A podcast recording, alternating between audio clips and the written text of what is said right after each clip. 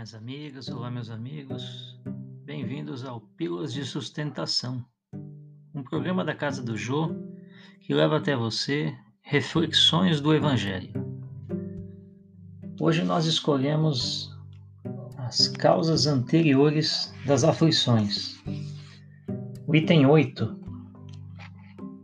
Vamos dar uma analisada as tribulações da vida podem ser impostas aos espíritos endurecidos ou muito ignorantes para fazerem uma escolha com conhecimento de causa, mas são livremente escolhidas e aceitas pelos espíritos arrependidos, que querem reparar o mal que fizeram e tentar fazer melhor.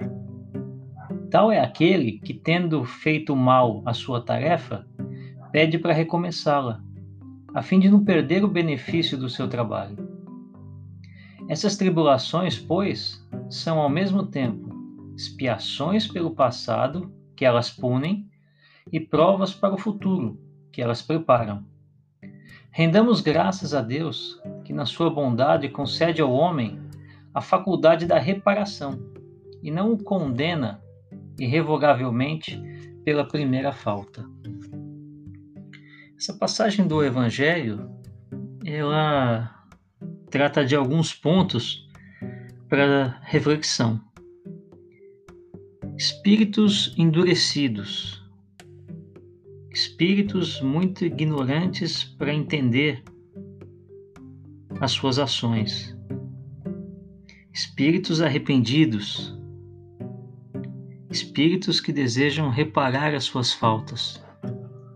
Se nós observarmos com um pouco mais de atenção, tudo segue um certo procedimento. Tudo que nós fazemos em algum momento da nossa existência retorna. É, todo efeito é gerado por uma causa inicial. Então, quando nós fazemos uma coisa errada, quando nós praticamos um mal, isso fica registrado e isso retorna em algum momento.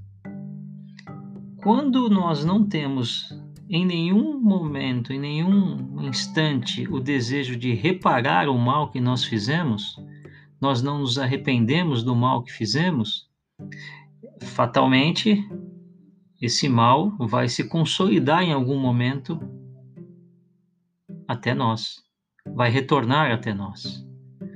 Então, o espírito, quando ele se arrepende e deseja reparar o bem, Deus coloca uma série de situações para que isso possa ser feito. As aflições que ele encontra pelo caminho, sim, são uma forma de se reparar o mal, de sofrer, de sentir, de pensar, de refletir sobre o que foi feito, mesmo sem lembrar. Porque quando nós fazemos algo e sofremos algo, aquilo marca o nosso ser, aquilo marca a nossa vida. Nós refletimos sobre aquilo. De alguma forma, nós mudamos, nós evoluímos. Só que Deus coloca também uma série de desafios no nosso caminho para que nós possamos nos aperfeiçoar.